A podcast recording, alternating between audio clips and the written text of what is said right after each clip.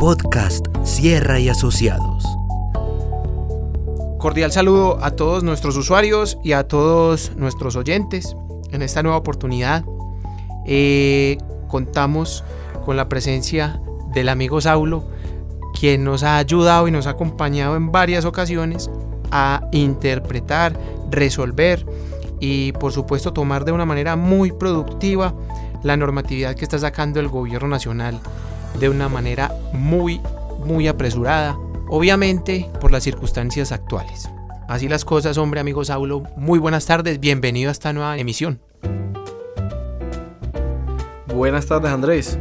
Yo creo que es importante seguir hablando de estas legislaciones porque cada vez son más y todos los días sale una nueva, entonces tenemos que estar al día en información y muchas gracias por la invitación. Por supuesto que sí. Saulo, hombre, te comento y a todas las personas que nos escuchan, eh, los decretos que vamos a analizar son los decretos 770, 771 y 772 del 2020, que traduciendo eso en palabras muy concisas son el auxilio a la prima, eh, los mecanismos de protección al cesante, vamos a hablar de los planes de pago que puede tener el empleador para el pago de sus primas, valga la redundancia. Eh, vamos a hablar qué es y en qué consiste el auxilio de conectividad. Y finalmente podemos cerrar este programa hablando un poquito de eh, el decreto 772, que es el que trata de los cambios que han introducido el gobierno nacional en los temas de empresas que están en proceso de insolvencia que ha tratado de introducir cambios buscando agilidad en estos procesos y dando unos ajustes en, materia tributaria. Así las cosas, hombre, Saulo, yo creo que es bueno comenzar en orden con el derrotero pues, que, que nos hemos propuesto y vamos a hablar de los mecanismos de protección al cesante. ¿Sabes qué es el mecanismo de protección al cesante, Saulo? Es más o menos un auxilio que el gobierno creó a través de las cajas de compensación, si mal no estoy, para que las personas que se queden sin empleo no dejen de percibir unos ingresos, ¿cierto? Es correcto, eso es un auxilio. Y de hecho, eh, las cajas de compensación sacaron un auxilio muy parecido a comienzos de la contingencia o de la pandemia, pues por así decirlo. Este auxilio consiste, vale aclarar, que están en cabeza de las mismas cajas de compensación aún, pero el auxilio ya no consiste en, en, un subsidio monetario, sino que las cajas de compensación van a aportar a salud y a pensión del cesante sobre un salario mínimo. Y le dan la opción al mismo de que éste pueda eh, aportar a, a, pensión por encima de un salario mínimo, porque cosas que muchas personas buscan es eh, pensionarse, jubilarse por encima del mínimo. Pero esto sí que lo hagan con recursos propios. Entonces la caja de compensación ve, yo te aporto por un salario mínimo, llego hasta ahí y vos aportas por encima pero con tus recursos. ¿Qué condiciones Andrés tiene el, este, este subsidio este beneficio para que las personas puedan acceder a él? Las mismas condiciones que tenía el subsidio pasado y son que el cesante haya cotizado como mínimo un año a las cajas de compensación familiar dentro de los últimos cinco años.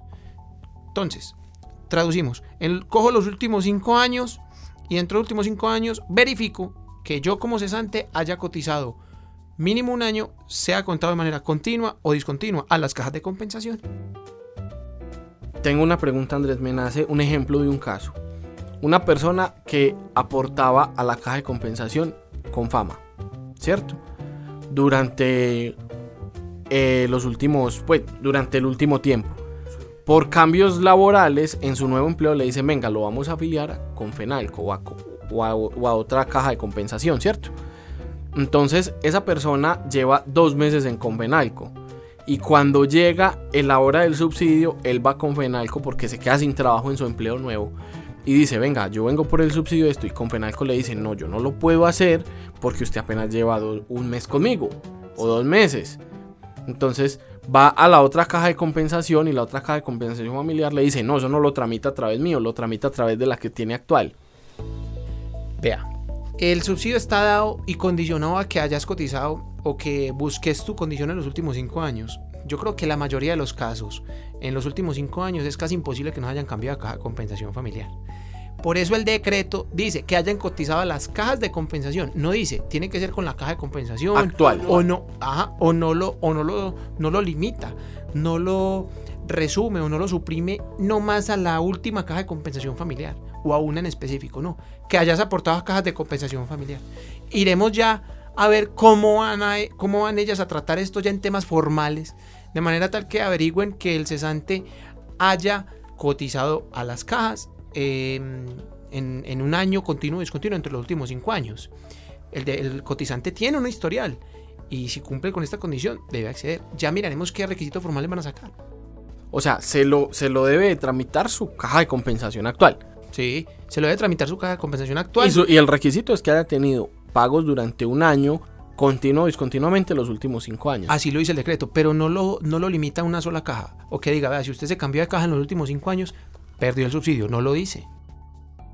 Listo, Saulo. Eh, dejando pues muy claro este tema, podemos pasar al segundo que propone el derrotero y es hablarles a las personas que nos escuchan sobre los planes de pago que tiene el empleador sobre las primas o por lo menos el primer pago de la prima, de la primera prima, valga la redundancia, del año 2020, que es por este mes de junio que estamos cursando.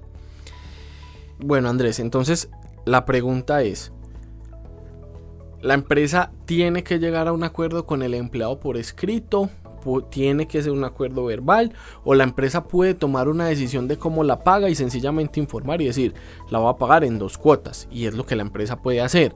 O el empleado tiene que aceptar la condición que la, que la empresa ponga. Bueno, esto desde la misma creación de la norma dijo no puede ser impuesto, no puede ser unilateralmente, debe ser un acuerdo mutuo de ambas partes.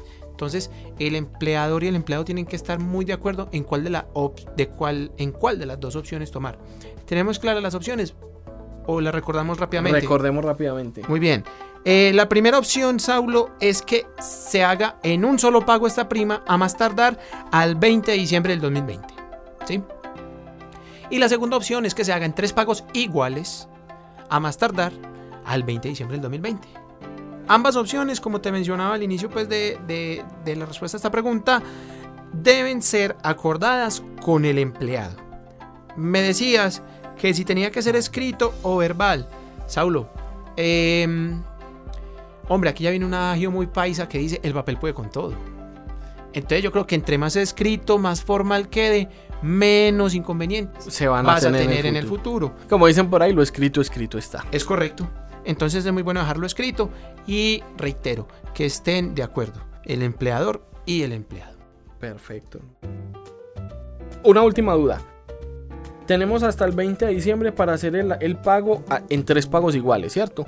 Pero si yo por alguna razón decido hacer, o sea, yo quedo a hacer un pago cada dos meses de X valor si yo decido hacerlo, venga, no lo va a hacer cada dos meses porque la situación económica se ha dado mejor, lo va a hacer en tres pagos de un mes, yo puedo cambiar eso y simplemente dar constancia de que se hizo en tres pagos y se redujo el tiempo y ya. Eso, bueno, el, te respondo, el decreto no dijo o no plantea un castigo para el empleador que se vea en situaciones coyunturales e incumpla el compromiso de pago siempre y cuando a más tardar al 20 de diciembre ya haya cancelado la prima. Sí. Sí, no hay castigo, hombre, que yo quede pagarle una cuota en agosto, otra en septiembre y otra en octubre y no se las pagué, sino que se las pagué en noviembre 2 y una en diciembre.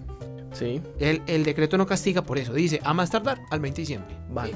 Pero es muy bueno que cuando esté haciendo el acuerdo con el empleado, hombre, dejar las cosas muy bien pactadas, muy bien sustentadas y, y que el empleador, teniendo en cuenta la situación actual económica, se plantee o se proyecte para los pagos. La idea es que la idea también tiene que ser, Saulo, cumplirle al trabajador con este pago, porque es que es un derecho de él. Es un derecho y es una de las maneras también las personas que tienen empleados tienen que entender que esa es una de las maneras de que la economía se reactive.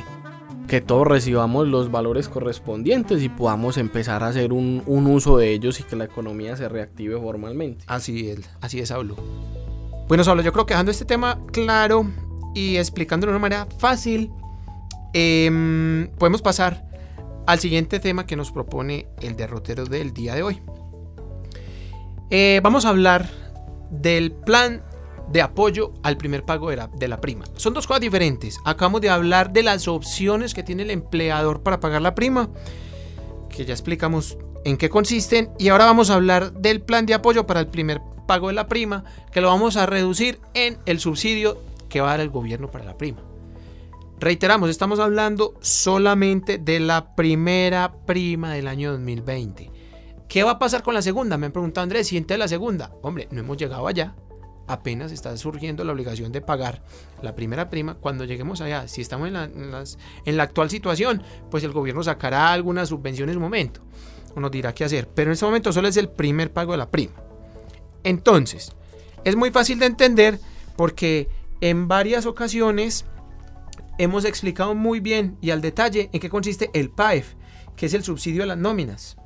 ¿Es correcto, hombre Saulo? Vos contame cómo te fue con la, con la aplicación del PAEF en tu empresa. Bueno, Andrés, personal. la verdad, eh, si lo hicimos y aplicamos, pues porque tenemos unas operaciones suspendidas, fue fácil. La verdad, me parece, he visto en redes sociales muchas personas criticando esto y criticando los bancos incluso. Pero a mí me pareció que, por ejemplo, pues acá sin hacerle publicidad a nadie, lo tramité a través de la vivienda y tuvieron un canal de atención virtual que fue muy ágil, todo fue virtual, todos los documentos muy sencillo.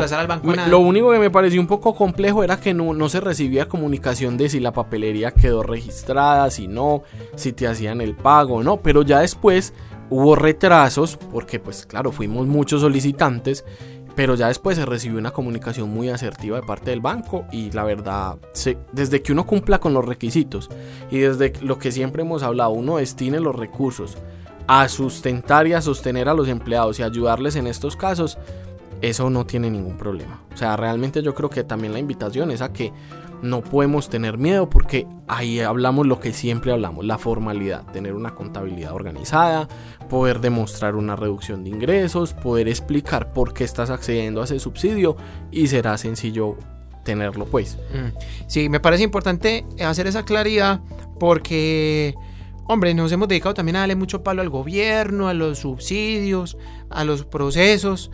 Pero, hombre, aquí hay un ejemplo tangible de que sí sale, de que fue fácil de tramitar, de que fue, mm, entre comillas, pues sencillo, porque de todas maneras todo tiene su proceso, pero que salió.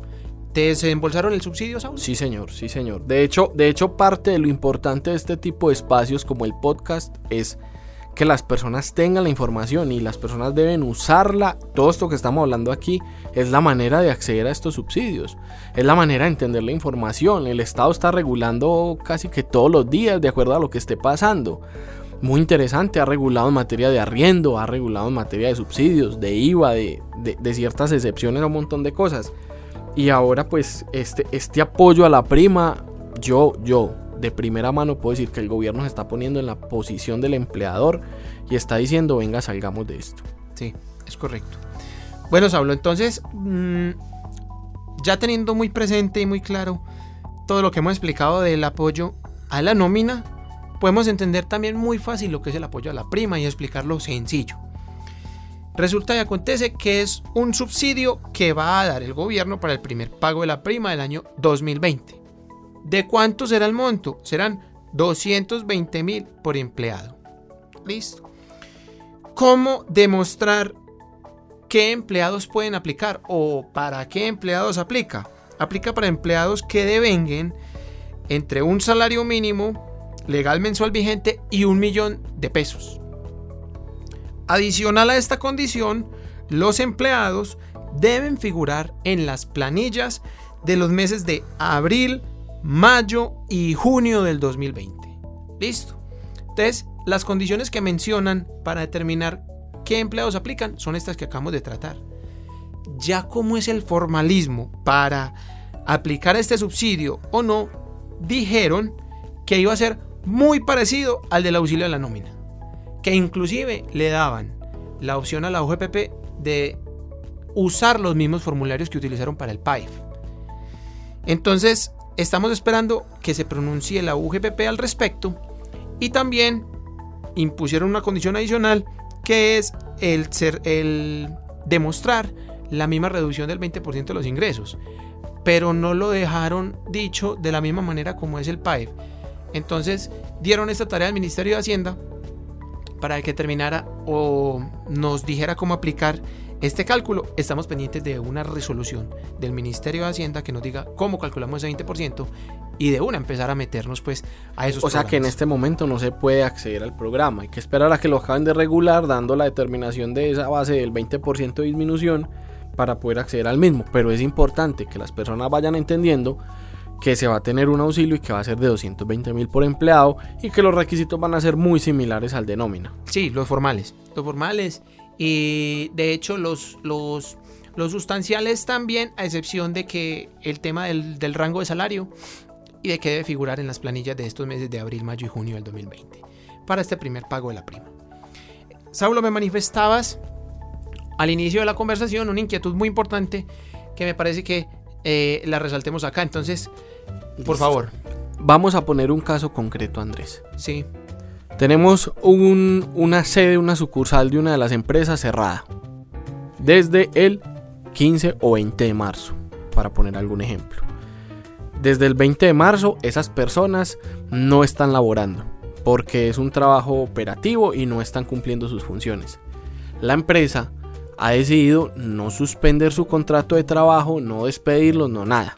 Entonces la empresa sigue asumiendo la seguridad social y la empresa le está realizando unos pagos que incluso ahora con el auxilio de nómina, la empresa se- también se apoyó en esos pagos para seguirle pagando su nómina a los empleados, ¿cierto? Se llega al momento de la prima. Entonces, fueron personas que trabajaron, la prima corresponde es del 1 de enero al 20 de marzo, ¿cierto?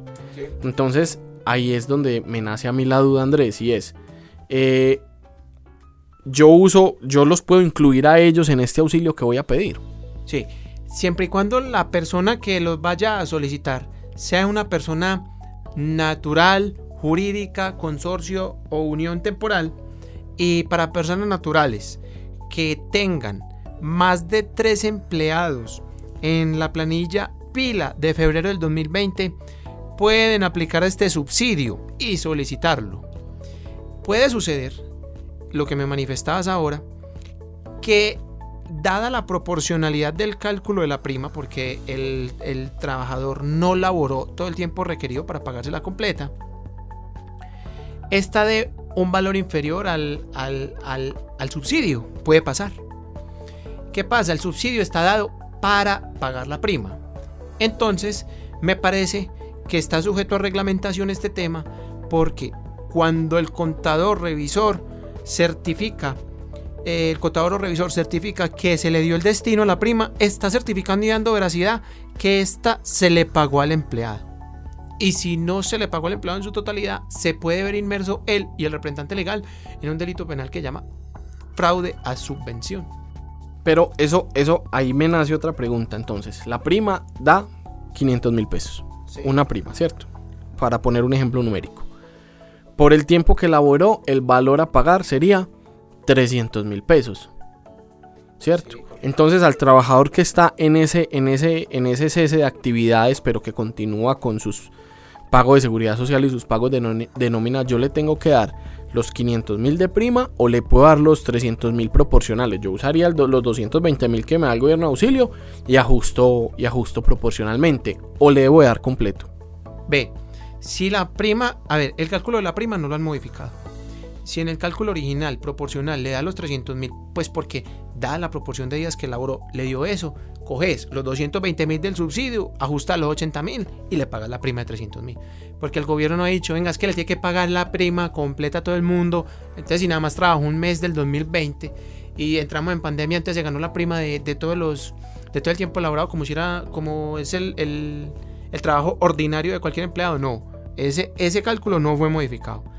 Lo que está haciendo el gobierno es ayudarte a ponerte un monto de 220 mil pesos a cada prima que te dé cada empleado. Entonces, a este la prima le dio 600, a este le dio 400, a este le dio 300. Por cada uno de ellos, si cumple las condiciones, tenés 220 mil pesos del gobierno. Perfecto. Listo. Muy bien. Em, Saulo, siguiendo con el derrotero, eh, podemos pasar a el decreto legislativo 771. Hablemos de ese decreto legislativo 771 en palabras muy coloquiales y es el que nos trae el auxilio de conectividad. ¿Tenés conocimiento del auxilio de, conectividad, Saulo? Por ejemplo, te pregunto más bien, te voy a cambiar la pregunta. ¿Tenés empleados trabajando desde su casa? No. A mí no me pasa, pero por ejemplo, mi esposa está trabajando desde la casa. Es correcto. Entonces ese auxilio de conectividad creo que aplica para ella. Eh, exactamente.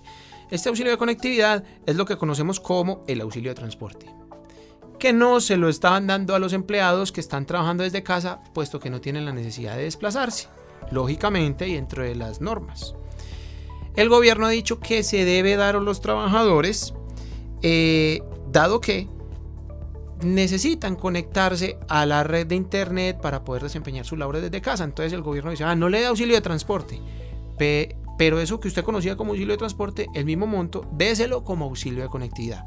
Aplica las mismas condiciones, el mismo monto e incluso el tema de que se le da solo a los trabajadores que vengan hasta dos salarios mínimos, aplica igual, pero se llama auxilio de conectividad. Y ojo, es para los que sigan trabajando desde casa muy interesante, Andrés, porque se, ha vuelto un compromiso grande para las personas que trabajan desde casa poder seguir teniendo su conexión y seguir teniendo su, su funciona, en funcionamiento, pues si se necesitan unas herramientas. Esas herramientas, me parece que el gobierno ha sido muy ágil en decir, venga, migremos esto que era un auxilio de transporte, migrarlo a, a un auxilio de conectividad.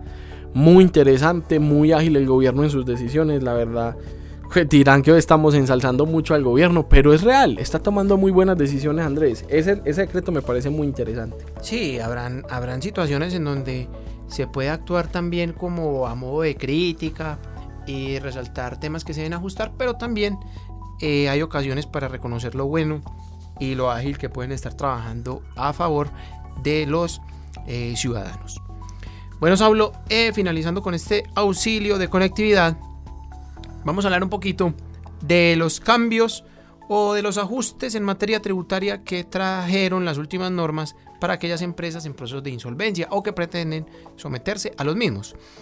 Saulo, mira, es el decreto legislativo 772 y nos dice, o por lo menos introdujo un concepto que puede ser nuevo, novedoso y de mucha utilidad en esta, en esta situación y es los procesos de reorganización abreviados. Son procesos, eh, como su nombre lo dice, en donde las empresas se pueden someter a estos regímenes de reorganización y volver a tener un respiro para volver a apalancarse de manera abreviada. Eh, para aquellas personas que se han visto sometidos o que han tenido la oportunidad de trabajar en procesos de insolvencia, de reorganización, de todo esto que trae la ley 1116, saben que es un tema que muy delicado, tiene plazos perentorios, mucha formalidad, etcétera, etcétera. Lo que traen acá es un proceso de reorganización abreviado y aplicará para aquellas personas cuyos activos sean inferiores a 5.000 salarios mínimos mensuales legales vigentes. Eh, una propuesta más para darle agilidad a estos trámites y por supuesto habrá más de una persona que necesite entrar en estos procesos, dada pues la situación, la falta de caja y, las deudas que puedan tener pendientes de pago. En estos procesos de reorganización empresarial, también en materia tributaria ya específicamente, nos trajo este decreto lo siguiente. Vos sabes, Pablo, que en estos procesos se sienta el acreedor y el deudor y empiezan a negociar. Yo le pago en tanto plazo y empiezan el tema, todo el tema de votos. No sé si tenés conocimiento del mismo. Más o menos. Y nos dicen, mire, cuando se sienta el, el acreedor y el deudor hablar. Y el deudor obtiene rebajas, descuentos, condonaciones, mm, que le perdonen multas, sanciones, etcétera, todo eso que rebaje el capital a pagar.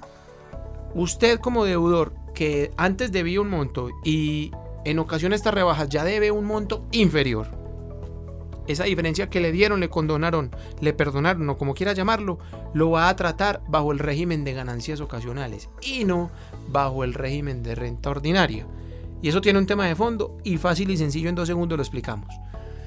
En ganancias ocasionales eso tributa al 10% y en el régimen de renta ordinaria eso tributa hoy 2020 al 31%. Al 30, sí, al 31%, al 32%, qué pena al 32%. Entonces, es un tema eh, muy mm, delicado, muy, muy de buen provecho para aquellos contribuyentes que estén en, regímenes de de procesos de insolvencia y deseen acogerse a, eh, acogerse a estos, por supuesto que ahí les dieron una gabela muy importante. Otra gabela que les dieron es que cuando ocurra esto y se vean en la obligación de determinar ganancias ocasionales producto de estas condonaciones, rebajas, como lo, que, lo queramos llamar, eh, nos dan la oportunidad de enjugar o llevar también las pérdidas ocasionales y eh, depurarlas con las ganancias ocasionales de ese periodo. Las ganancias ocasionales son aquellas que, como su nombre lo dice, no están en el giro ordinario del negocio. Acá en este ejemplo que estamos planteando, a las personas no les perdonan deudas todos los días. ¿Es correcto, Saúl? Correcto. Entonces, como no le perdonan las deudas todos los días, usted lo va a llevar como algo ocasional, algo eventual, a su régimen de ganancia ocasional, les dan la declaración de renta y va a tributar al 10. Así también, las pérdidas ocasionales, como aquellas, vamos a hablar de un ejemplo acá sencillo, las pérdidas ocasionales que pudiesen ser deducibles como pérdidas en activos fijos, aquellas que ocurran por fuerza mayor o caso fortuito también pudiese llevar allá como una pérdida ocasional. Entonces, tener una ganancia ocasional porque te condonaron una deuda, pues acá un caso muy optimista de 100 millones de pesos. A su vez, tenés una pérdida ocasional por la pérdida, valga la redundancia, de un activo fijo de 50 millones de pesos por fuerza mayor o caso fortuito, hago el énfasis.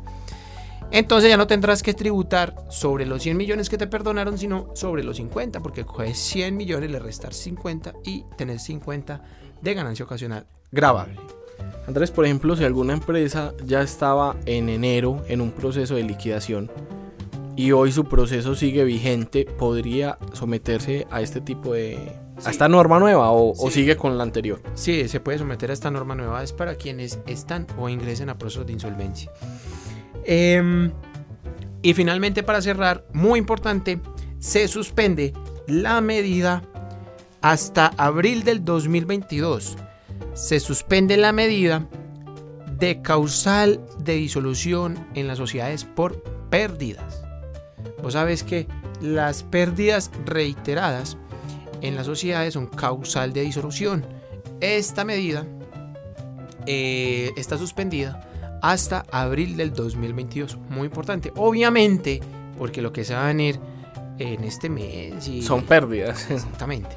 Entonces, lo tenían que, suspender porque si no, en lo que resta del año lo que va a haber es empresas con causal de disolución, empresas que prósperas y pueden volver a levantarse. Hombre Saulo, ¿qué otra inquietud, comentario tenés adicional al respecto? No, no, Andrés, yo creo que nos queda muy claro. Es seguir, regula es seguir conversando sobre las regulaciones que van saliendo. Siguen saliendo cosas. Por ahí más adelante hablaremos de lo que están haciendo los municipios con sus impuestos y algunas otras cositas que se vienen. Pero por ahora todo muy muy claro. Bueno, eh, sí, hombre, la idea de estos espacios es analizar de una manera simple, en palabras concisas, como vos lo dijiste en estos días, tributaria para, para dummies, ¿sí o no? Ah, tiene que ser así sencillo porque es que los decretos ya son lo suficientemente enredados por enredarlos más. Entonces la idea es tratar de interpretarlos de una manera sencilla, fácil y que se le transmitan de una manera entendible a las personas, todas aquellas personas que nos escuchan y comparten estos espacios con nosotros. Finalmente, les recordamos seguirnos en nuestras redes sociales, en, nuestro, en nuestra fanpage de Facebook, en nuestro perfil de Instagram y en nuestro canal de YouTube, donde nos pueden encontrar como Sierra y Asociados Co. Que tengan un feliz resto de tarde y hombre Saulo, nos vemos en una próxima ocasión. Muchas gracias, feliz tarde. Podcast Sierra y Asociados.